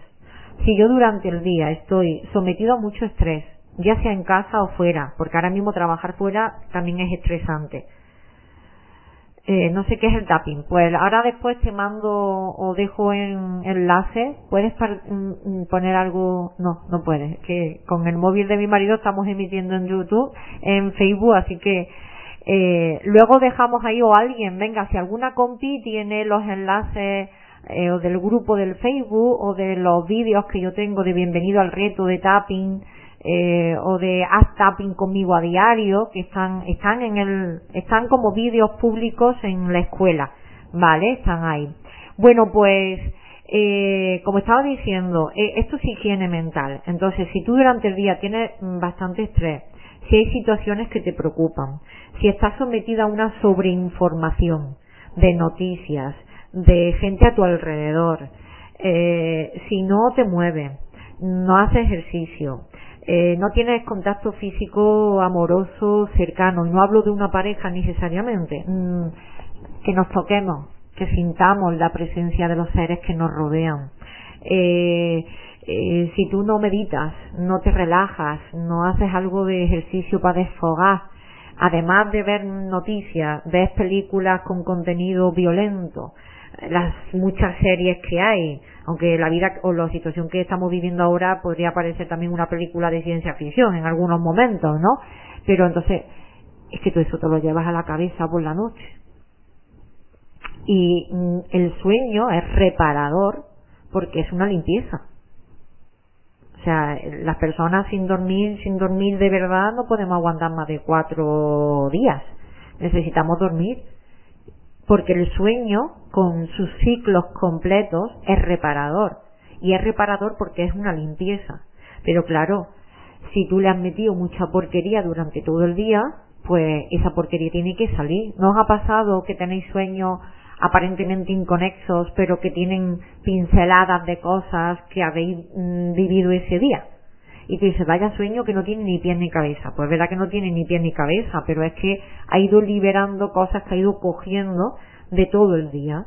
Entonces, claro, yo suelo decir, cuando uno está emprendiendo o empezando a meditar, pues si no quieres limpiar porquería, evita que entre. Entonces, si tú, eh, digamos, ahora mismo, nos vamos a poner con la situación que tenemos, si tú ahora mismo sabes que si entras con tus zapatos a casa pues puedes contaminar el suelo, si no quieres tener que ponerte a fregar toda la casa, todo el piso con lejía, ¿qué tienes que hacer? Dejarte los zapatitos en la entrada o meterlo en una bolsa, ¿verdad? Eso es una buena manera de evitar el que se contamine. Pues esto es lo mismo. Esto es lo mismo.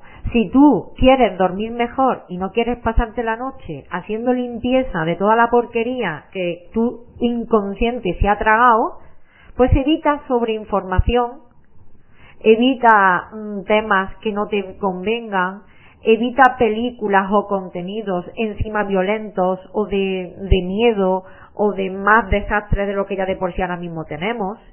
Eh, haz lo que esté en tu mano pues para liberar tensiones desde la meditación, el tapping, hacer ejercicio, hacer el amor en el amplio sentido de la palabra, ¿vale? Y por supuesto, eh, en las últimas horas de la noche hay que saber ir desconectándose. O sea, una persona, eh, bueno, hay de todo tipo, porque hay de todo tipo. Yo soy muy especial para dormir, esto hay que decirlo. Pero si uno está hasta la una de la madrugada, a las dos de la madrugada, viendo películas, con todo ahí puesto, y ahora de repente quiere acostarse, de repente, pues uno necesita un proceso, un tiempo. Entonces, claro, esto como yo digo, las buenas prácticas, la higiene, desde comer cositas ligeras o cosas que no sean muy copiosas, comer relativamente temprano y acostarse con la digestión hecha o terminándose, comer a las 12 de la noche o a las 11 de la noche y acostarse una hora después no es lo más conveniente, o comer y acostarse tampoco. A no ser que sea algo muy ligero y te vas a la cama pues con un yogur, un vaso de leche y un plátano, pero comer una buena cena y ahora me acuesto, mmm, acostarse con la barriga llena mm, es una papeleta para dormir mal y para tener pesadillas, ¿vale? Luego, los contenidos. Evita contenido, mmm, quítatelos a última hora de la noche. Eh, no estar viendo la pantalla del móvil o jugando a la play o viendo la televisión hasta última hora.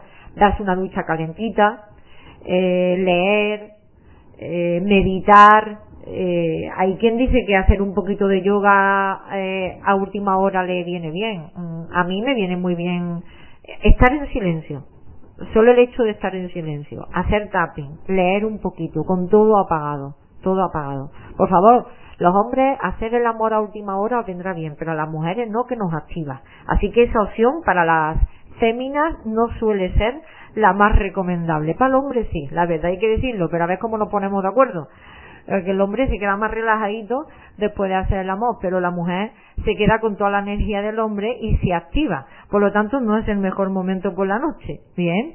Pero bueno, aparte de esto también, luego es verdad que me dice, bueno, ¿y qué significa soñar tanto con pensar, como me han hecho tener tantas pesadillas recurrentes y además violentas?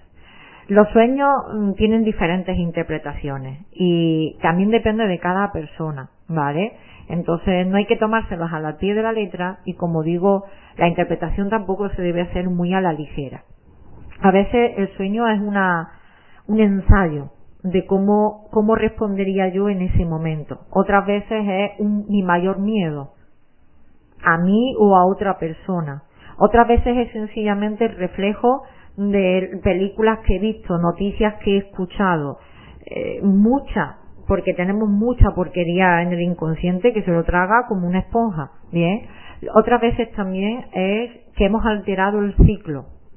Y permitirme que yo diga mi propia experiencia, porque cuando a mí una eh, alumna me planteó esta pregunta, digo, madre mía, has ido a preguntarle a una, mm, hombre, que yo no tengo pesadillas de muertes todos los días, pero yo soy de pesadillas. Y, y yo soy de pesadilla a última hora de la tarde, de la mañana. ¿Por qué? Porque me despierto con mi hora normal cuando veo la luz y como me vuelva a dormir, ahí es cuando tengo la pesadilla. Me sienta muy mal. Entonces yo sé que si yo me despierto que son las siete, pues son las siete, levántate. Que son las siete y media, las siete y media. Que son las ocho menos cuarto, ocho menos cuarto, levántate. Como vuelvas a dar una cabezada, de 10, 15, 30 minutos o una hora, me sienta muy mal. Tengo una pesadilla. Normalmente. Entonces, ¿cómo evito la pesadilla? Levantándome. ¿Por qué? Porque es que yo ya he dormido lo que necesito. No necesito dormir más. Pero si vuelvo a dormirme, vuelvo a entrar en otro ciclo de sueño y ahí es cuando a mí ya mm, se me altera, podríamos decir, ¿no? Igual esto le sirve también a otra persona y se da cuenta de que realmente cuando más sueña es a última hora de la mañana. También ha soñado antes, pero no se acuerda. Lo importante es que lo vive como pesadilla y yo lo he comprobado. Que si me vuelvo a dormir, eh, tú ves, me despierto, me despierto a las seis, me vuelvo a dormir, no. Pero como yo me despierto a las siete, a las siete y media y me vuelvo a dormir, entonces me despierto como una pesadilla. Así que la moraleja, levántate. Lucecita, levántate que tú has dormido ya lo que necesitas, 6, 7 horas y no necesitas más. Todo lo que le des de más, pues es algo perjudicial, ¿no? Entonces, bueno, insisto en que el tema del sueño probablemente es una de las cuestiones que ahora mismo más se está viendo alterado. El sueño, la alimentación, muchísimas rutinas nuestras del día a día y hay que cuidar el sueño. Y hay que cuidar empezando desde levantarse una hora prudente, desde mantener bien la alimentación, desde no sobre no estar sobreinformados y desde manejar el estrés y la ansiedad. Eh, eso es importante. Luego, como apunte adicional, eh, pues tenemos eh, también la, la idea del final feliz. Es decir, cuando una persona se levanta con una pesadilla, se siente muy mal, porque para la persona eso es real. Entonces, hacer el ejercicio de modificar la pesadilla y terminarla de una manera más amable. Eh, eso ayuda mucho. Es como hacer una, no es cambiar la pesadilla final, no, no, es terminarla tú. Normalmente uno se despierta de la pesadilla casi que en la mitad o que se despierta de manera de sopetón, ¿no? Entonces, bueno, esto era lo que estaba pasando en este momento, sí. Pues ahora respira, imagina, visualiza y vamos a añadirle un capítulo más, ¿no? A la temporada. Entonces vamos a ponerle un final que sea un poquito más suave, más amable, un final donde todo se resuelve. A veces pasan las películas que en los últimos 10 minutos todo se resuelve. Pues venga, añádele un final. Imagina, visualiza hasta que tú te lo creas más lo sientes más. Esto es un poquito de entrenamiento, bien, es verdad, pero se puede hacer. Una persona puede imaginar, pues venga, en esta situación en la que estoy muy mal, ¿qué podría pasar o qué me gustaría a mí que pasara? Y yo empiezo a autosugestionarme y a repetirme eso y me termino, eh, digamos, autoconvenciendo de, de ese desenlace mucho más, ah, digamos, pues agradable o por lo menos menos intenso Bien, entonces esta también es otra idea interesante que os dejo ahí. Bueno, yo no tengo... Ah, tengo una última... ¿Cómo evitar el efecto? Ah, dos preguntas tengo aquí, son y media, yo, yo estoy disfrutando de lo lindo.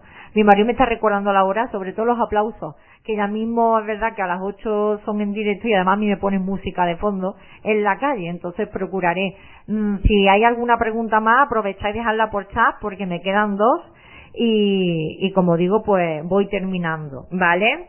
Bueno, me ha preguntado también otra persona y ahí es, verdad que le he consultado más a mi marido porque él es biólogo, es naturópata y trabaja más en una herboristería todos los días pues me preguntaron, pues, oye, para limpiar el cuerpo de toxinas, porque es verdad que ahora en la primavera es un buen momento para hacer un poquito de limpieza y de limpiar los filtros, ¿verdad? Entonces, bueno, ¿cómo limpiarme, no? desde un punto de vista de cosas que pueda tomar, que me puedo tomar. Entonces yo insisto que yo no recomiendo nada, que no recomiendo, que yo no tengo esa potestad para darlo, pero que sí que es verdad que nosotros en la escuela pues sí que tenemos las clases de soluciones naturales, donde hablamos de diferentes terapias, como la aromaterapia o como la fitoterapia, y entonces le he consultado a mi marido y retransmito la información, ¿vale? Y en las algas ayudan mucho a limpiar, y en concreto la clorella, pues es, eh, digamos, son pastillas que la persona se puede, se puede tomar ahí eh, es muy conocido los eh, antiguos empastes, ¿no? ¿De qué eran? Eh, amalgama de plata y mucha gente, exacto, mercurio. Entonces mucha gente se ha tomado la crolella porque le ayuda mucho a, a digamos, pues a, limpiar, a desintoxicar el cuerpo de toxinas. Entonces, como alga, en pastillas, la clorella, mm, oye, pues puede ser una buena opción. ¿eh? Depende también de para qué uno y es bueno consultar y además, luego le podéis preguntar más concretamente a Víctor o en la herboristería donde vayáis, es bueno también que consultéis. Luego dentro de la fitoterapia, que es muy económica porque se puede vender muy bien a granel y te hacen tus infusiones al gusto, pues las típicas infusiones de boldo, alcachofa y de cardo mariano, pues la verdad es que viene muy bien. También eh, el diente de león eh, o el, este caer la cola de caballo. Entonces la verdad es que las mezclas, a quien le gusten las infusiones y esas mezclas que son muy económicas, pues eso es un detox del hígado, del páncreas, del riñón, de la propia sangre, eh, muy buena. Entonces es una manera de limpiarse los filtros de una forma muy natural, muy asequible, muy amable y además económica, ¿vale? Y luego, bueno, dentro de la aromaterapia, pues es verdad que el aceite, y digo aceite, ¿eh? no aroma, aceite esencial de limón, es la excelencia, digamos, el limpiador, el que ya sabemos, los cítricos, los cítricos se suelen utilizar mucho para limpiar entonces e, esa fragancia limón eh, de por sí eh, te da la sensación de limpiar el ambiente. Entonces el aceite, ¿eh? y digo aceite comestible, aceite esencial, ¿eh? no que a veces, uy, esencia de limón, no, no, no, no, cuidado no te vayas a tomar algo que no es, que no es apto para, para ingerir, ¿bien? Y los aceites esenciales se toman de diferentes formas, a veces una cucharadita con otro aceite base, vegetal, como el baricoque, eh, o a veces una, una gotita en una miajita de pan y te lo comes también muy bien, ¿vale? A ver, ¿qué consejo darías para trabajar y mejorar la autoestima? Bueno, termino con este de la otra pregunta del efecto rebote que me han dicho de ante la pérdida de peso, ¿qué pasa con el efecto rebote? Pues hay mucha gente que le pasa. Y yo hace unos días en la clase de, de la parte funcional de, de la alimentación, pues trabajaba que yo misma cuando hace ya por lo menos cuatro años, ¿no? Que también empecé a perder bastante peso, yo también me preocupaba el hecho de, de, de, ese posible efecto. Y bueno, ese posible efecto viene dado de si realmente uno, uno está eh, en una etapa de restricción, es decir, yo me estoy controlando, me estoy aguantando, me estoy imponiendo cosas y no estoy siguiendo eh, digamos, algo que yo haga voluntariamente, sino que yo me estoy controlando. Entonces soy buena durante un tiempo, pero luego vuelvo a las andadas. Entonces, claro, cuando uno vuelve a las andadas es cuando el cuerpo hace De hecho, hay experimentos con animales que demuestran que engordan el doble y, y con seres humanos que vemos que el efecto rebote nos lleva a coger el doble de peso. ¿Y por qué? Porque hemos sometido al cuerpo a estrés. Realmente eh, nos hemos estado autocontrolando, nos hemos estado privando, lo hemos, hemos estado viviendo como en un estado de, de carencia, de no puedo, de no debo, de entonces ese estado es como si yo estoy en presa, ¿no? Entonces ahora, boom, es como ahora, ¿no? Estamos ahora metidos en casa y ah, cuando salga voy a hacer, voy a tornar, no sé qué. Bueno, pues cuanto cuanto más está viviendo una persona ahora mismo la situación de confinamiento como algo estresado, como algo donde no puedo, no puedo, no puedo, no puedo, no debo, no debo, no debo, no debo, más va a salir a la calle como un caballo desbocado. Pero si una persona está relativamente pues tranquila. Y aunque le encantaría a lo mejor poder salir hoy a hoy aquí es festivo local en Puente Genil. Y nos hemos quedado sin el San Marcos. Yo no es que sea una persona de ir mucho a San Marcos. Pero pero claro te digo eh, aunque a lo mejor me gustaría que hoy fuera otro día distinto pero bueno mm, estoy haciendo esto lo estoy viviendo bien y cuando pueda salir pues volveré a salir a caminar los fines de semana que me encanta. Ahora mientras tanto pues estoy recuperando aficiones como por ejemplo el aerobi que me hace mantenerme entretenida los fines de semana y me va a ayudar también a dar clases ahora en, en mayo bien entonces mm, cuando una persona realmente está empezando a modificar sus hábitos alimenticios y lo hace más por convicción propia lo hacen más con la motivación de querer estar bien, de sentirse bien, de tener energía, de querer realmente cuidarse mejor, eh, de, de mejorarse, cuando no lo hace porque alguien me ha dicho lo que tengo o no tengo que hacer, o no lo hace porque dentro de dos semanas voy a ir a pesarme al nutricionista y si no he perdido me va a regañar. Cuando una persona lo hace por convicción propia, no vive efecto rebote a no ser que entre en una época eh, que, que le pase algo muy estresante y es como que mm, todo se le descoloque, que también es posible. Pero una persona cuando emprende un camino o cuando toma una serie de medidas que le ayuda a perder peso, si lo está haciendo bien, ¿eh? no a base de tampoco lastimarse. Lo importante es que en la pérdida de peso la persona no sienta eh, estrés ni esté en modo en modo, eh, digamos, carencia. No, no, la persona lo esté viviendo bien. Si la persona lo está viviendo bien, no tiene ese efecto rebote. Porque es un hábito, es un estilo de vida, no es, no es algo que yo me planteo de un mes, venga, me pongo a dieta un mes y luego ya, no, no, no es ponerse a dieta, es tener un estilo de vida. Bien. Y ha sido un verdadero pasaje eh, respondiendo muchas dudas y en que estamos más conectados. Me siento más cercana a todos. Vale, genial, gracias, Chelo. Bueno, la autoestima. Venga, ¿qué es lo que me queda ahí? Y terminamos. Bueno, eh, nosotros empezamos el año en las clases de psicología positiva trabajando la autoestima porque yo considero que es la piedra angular de todo. En la medida en la que una persona se ama, se cuida. Así que si no me estoy cuidando, es que no me estoy amando. Bien. Y evidentemente, esto también es importante tenerlo claro.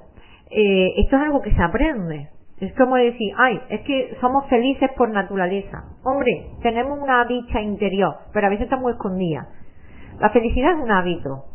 Es un hábito que se aprende y que se practica y que hay que mantener porque si no se olvida. Porque uno es como que, bueno, cae un poco en la desidia o cae en lo que hace todo el mundo o, en tantas y tantas situaciones que nos pueden arrastrar. Entonces, eh, trabajar la autoestima no es solo cuando yo estoy por los suelos. Trabajar la autoestima es que es mm, como el pan nuestro de cada día. Porque así como tú te ames, así te va, te va a tratar a ti, así te van a tratar los demás y así te va a ir en la vida.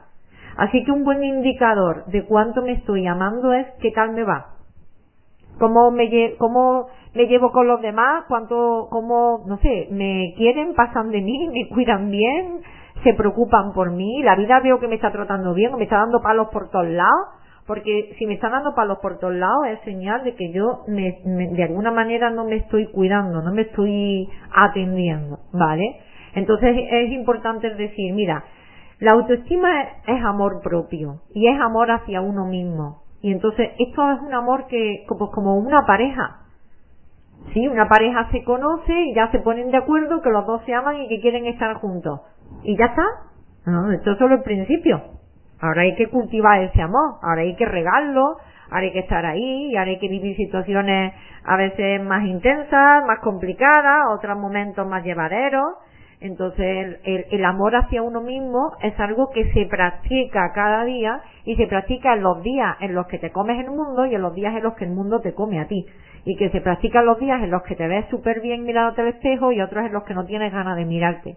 Y que se practica en los días en los que eh, todo te ha salido a pedir de boca y te sientes súper feliz y qué bien lo he hecho y en los momentos en los que dices creo que me he equivocado y esto tendría que haber hecho de otra manera y esto no he podido y es también verse con amor, con compasión y decir, oye, que estás aprendiendo y que mañana lo harás mejor.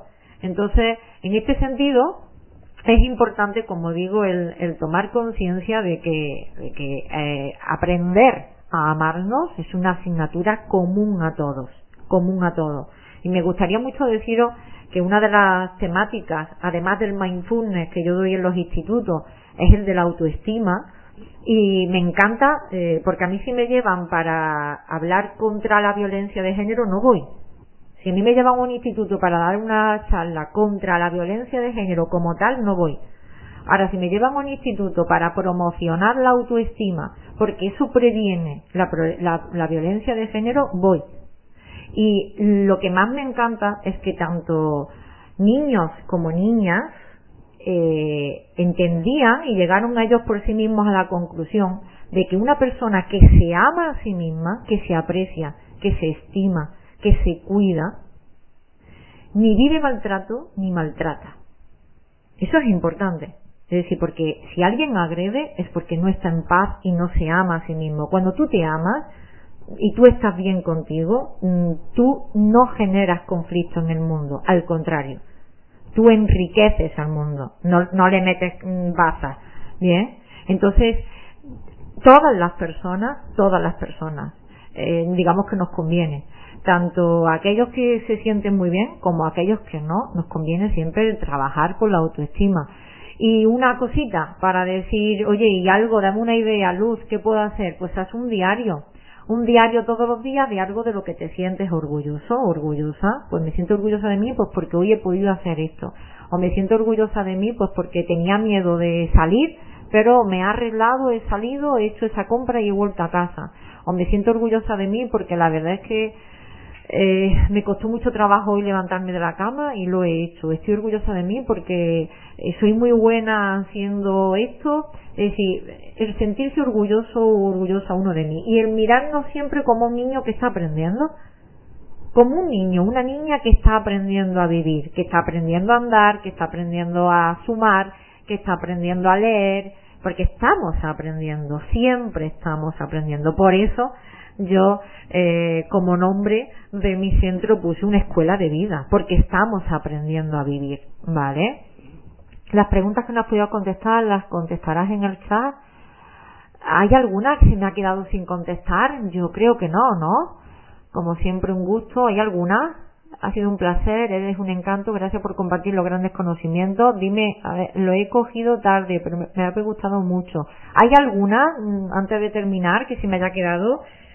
sin contestar? Yo creo que no, ¿no? Yo tenía varias preguntas apuntadas, anotadas y de las que yo tengo juraría que no se me queda ninguna. De todas maneras, ahí mismo tenéis mi teléfono, ¿vale? Mi móvil. Eh, que en la vida, entendéis que yo trabajo como psicóloga y como profesora, este es mi trabajo y es digno que una persona pueda trabajar y vivir de ello eh, entonces, pero aún así, eh, siempre contribuyo en la medida de mis posibilidades. Este, eh, esta charla de hoy es una de ellas. El grupo que tengo de Astapping a diario también lo ofrecí como una posibilidad para manejar mejor estos días de en casa o de estrés y para que uno, pues, es que no necesitas nada, nada más que hacer tapping, ¿bien? Entonces, dando píldoras de sabiduría. Eh, yo digo, yo, eh, que me podéis preguntar, ¿vale? Que podéis dejar eh, preguntas ahí, demás, que ahí están. Y me dice, siempre cuando pido, pues creo que no se me queda. Entonces, te han preguntado por la autoestima. Es que acabo de contestar de la autoestima. Pasa que yo creo que a veces el chat lleva un pequeño desfase, pero la autoestima lo he respondido. ¿Cómo puedo llevar si me afecte que mi hijo esté con el móvil en vez de estudiar? ¡Ah! ¿Quién ha hecho esa pregunta? Eso no, es que tengo aquí a mi hijo detrás esperando a que termine ya de grabar porque no puede conectarse a la internet. Y yo digo, no, no se habrá metido él, ¿no? No habrá hecho él esa pregunta, ¿no?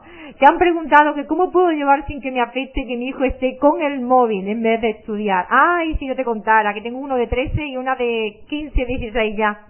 Bueno, el de 13 tiene ya 14. Ay, y curiosamente el pasen lleva dos días sin funcionarme, que no puedo entrar y la profesora me manda me manda notificaciones y yo no me entero, ¿no? Y mira que le digo, tú lo llevas todo el día, tú estás pendiente. Eh, la verdad es que es complicado, ¿eh? Y hablo como madre y además teletrabajando en casa todo el día. Y después de todo no me quejo, porque son adolescentes y no me quejo, no me quejo pero es verdad que es complicado y que cuando esta situación se está alargando, pues va pasando ella. Eh, es, eh, es, es difícil, es difícil el controlar eh, nosotros tenemos una azotea y de vez en cuando le digo Alejandro por favor para 10 minutos sube que te dé el sol eh, y estamos ahí en, en el día a día poniéndonos de acuerdo hay veces que uno pierde más los estribos y hay veces que uno más piensa o lo toma de otra manera o mira para otro lado. Es verdad que, que te paras a pensar y dices, pero es que es lo que tienen. Yo con 13 años me hinchaba de leer, pero es que no tenía internet. Pero es que ahora tienen internet, tienen móviles, tienen consola, tienen play y bueno, depende de los juegos a los que jueguen, ¿eh? Hay juegos muy buenos hay juegos muy útiles. Hay juegos que son simulaciones muy buenas para el cerebro, entrenamientos para otras situaciones de la vida. Lo que pasa es que, ya digo, hay juegos y juegos. Pero es que aprenden mucha estrategia y es muy útil. Entonces no puedes luchar contra la corriente. Si ahora en la etapa en la que estamos pues el, Internet, si somos nosotros los primeros que estamos enganchados a Internet, no podemos decirle a ellos que no hagan lo que nosotros hacemos, que deberían de hacer otra cosa. Esto también es disciplina positiva, es decir, aquí llega un momento en el que cuando el niño o la niña ya tiene una edad, bueno, incluso de pequeños, pero cuando ya tienen cierta edad no puedes imponerle las cosas porque sí. ¿Por qué? Porque esto es igual que el que se pone a régimen. Me pongo a régimen porque me quiero poner dos semanas o porque he ido, pero esto es pan para hoy, hambre para mañana. Hay que crear cierta integración y conciencia. Entonces es explicarle, es explicarle. Yo en muchos momentos me pongo a explicarle a mi hijo le digo, ¿tú te das cuenta de cómo te cambia el ánimo cuando tú te sales un rato a la azotea, cuando nos subimos a tomarnos café y tú te vienes con nosotros, cuando empiezas a hacer algunas posturas de yoga, que mi hijo es súper flexible, cuando te empiezas a mover y tú empiezas a hacer, ¿tú no te das cuenta cómo tu estado de ánimo cambia y te ríes más? Entonces, él se da cuenta, yo sé que eso no cae en saco roto. Y bueno, eso está ahí. Y hay días donde está más, y tú te das cuenta que te estás estresando, que estás enfadado, que llevas varios ratos aquí. Eh, vamos a parar. Y hay veces que se para mejor y hay veces que he dicho que pares y que pares, pero es verdad que llegar a acuerdos. Llegar a acuerdos. De a esta hora o de esta hora a esta hora. O cada dos horas o tres, como mucho hacemos una pausa eh, una de las cosas es quitarle a determinada hora de la noche ya el internet y por ejemplo yo promuevo que se duche a última hora que se relaje en el cuarto de baño se dé una ducha calentita para poderse dormir porque si no no se duerme cómo se va a dormir si está mirando una pantalla muchísimas horas. Entonces eh, es verdad que bueno es importante eh, estudiar y es verdad que tiene que hacerlo. Pero yo me yo me contentaría con que con quitarle horas. O sea me, me contentaría con eso con quitarle horas y con que leyera algo o que hiciera alguna manualidad o sobre todo ejercicio físico. Que se mueva que se mueva entonces llegar a un acuerdo yo a mi hija no tengo que decirle esto pero bueno Dios nos da o la vida nos reparte de todo un poquito no ya a mi hija no tengo que decirle, oye, encárgate, ni a, ni deja de hacer, porque ella se ocupa. Del otro sí tengo que estar más pendiente, pero de siempre. Entonces, disciplina positiva. Oye, aquí nos tenemos que organizar. Tu trabajo es estudiar y el mío es trabajar. Y tú tienes un tiempo de este, yo entiendo que tú ahora pasas todo el día en casa y que vas a jugar más de lo normal.